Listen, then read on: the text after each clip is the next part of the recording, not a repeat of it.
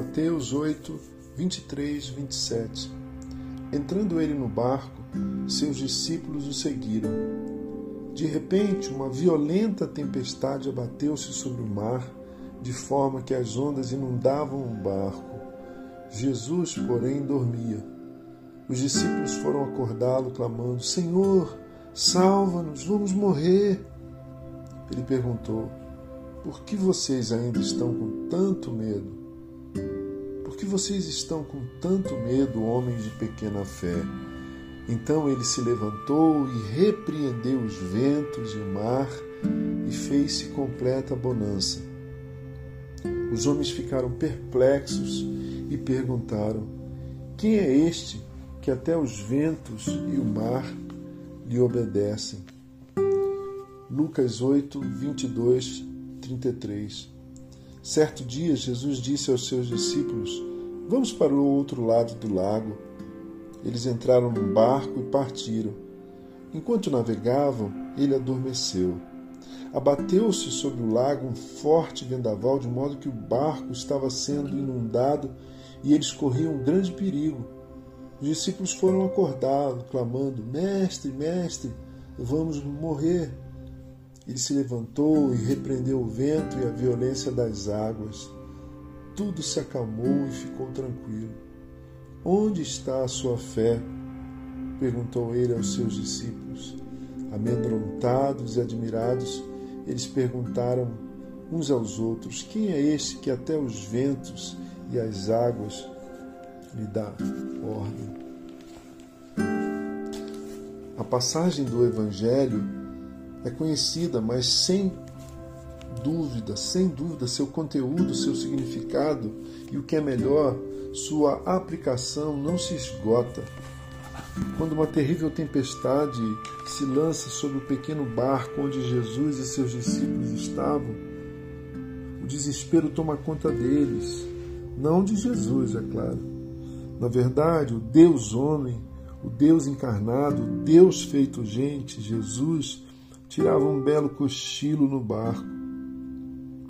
Como vimos no trecho uh, de Jesus, uh, antes desse trecho lido de Jesus dormindo no barco, se lermos o trecho anterior, vemos Jesus na casa de Pedro em Mateus, na narrativa de Mateus. O trecho anterior mostra Jesus na casa de, de Pedro curando muitos enfermos e libertando muita gente da possessão demoníaca. Jesus estava dormindo no barco porque estava fisicamente cansado, exausto. Quando ele é despertado pelos gritos dos discípulos, mestre, o mestre os repreende antes de repreender a própria tempestade. Ele repreende os discípulos antes de repreender a tempestade. Até porque a maior tempestade estava em seus corações como acontece conosco tantas vezes. A tempestade maior está no nosso coração. Mas veja, Jesus não banaliza a tempestade. Jesus não minimiza o vendaval. Na verdade, ele confronta a fé pequena e o medo grande dos discípulos. Quando o medo cresce, a fé diminui. É sempre assim. Se o medo cresce, a fé diminui. É impossível os dois terem o mesmo tamanho e ocuparem o mesmo espaço em nossa mente e no nosso coração. Se o medo cresce, a fé diminui. Se a, se a fé cresce, o medo diminui. É impossível a mesma proporção, o mesmo tamanho dessas duas realidades na nossa alma. A pergunta de Jesus significa dizer que a fé deve ser aplicada a vida. A pergunta de Jesus em Lucas: onde está a sua fé? Onde está a fé de vocês? A fé deve ser aplicada à vida. Não estou dizendo que isso seja algo fácil, mas é necessário. A fé deve ser o remédio para nossa para o enfrentamento da adversidade, o meio para o enfrentamento da adversidade. Irmãos e irmãs, fé para Jesus não é algo passivo. Eu creio e pronto. Não. A fé é algo ativo e eu diria criativo. Eu creio para fazer algo. Eu creio para. Eu creio e ajo. Eu creio, então faço.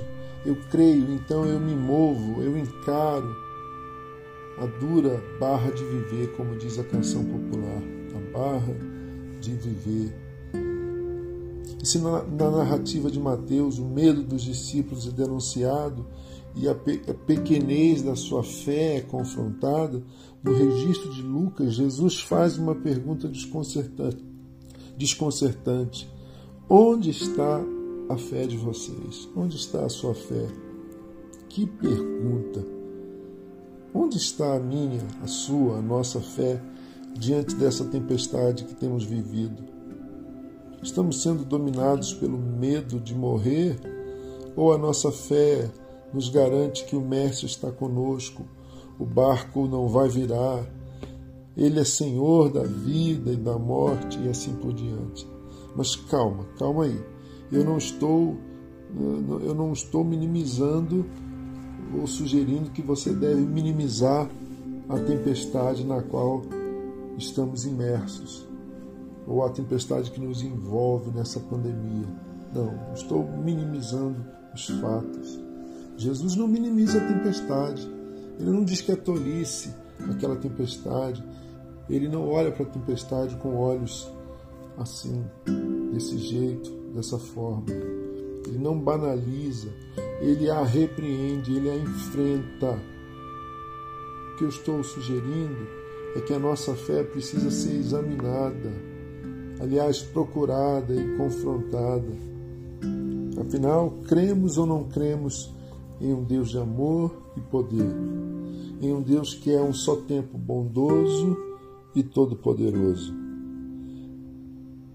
Meus queridos e queridas, essas e outras lições espirituais, emocionais e existenciais emergem da leitura do Evangelho de Mateus e Lucas nesta manhã. Uma manhã eu olho para a minha janela, uma manhã nublada, um pouquinho até fria aqui em São Bernardo do Campo. Nessa manhã que, na, cuja luz do sol se esconde por detrás das nuvens, nessa manhã eu pergunto ao meu próprio coração, onde a luz da fé em Jesus pode estar escondida também, sobreposta por nuvens de medo e de preocupação. Onde está a sua fé? Pergunto para mim mesmo: onde está a minha fé em Jesus? O que é maior em mim, a fé ou o medo? Responda essa pergunta fazendo uma oração. Se possível, escreva a sua própria oração. Eu sou Gerson Borges e essa é a meditação do dia.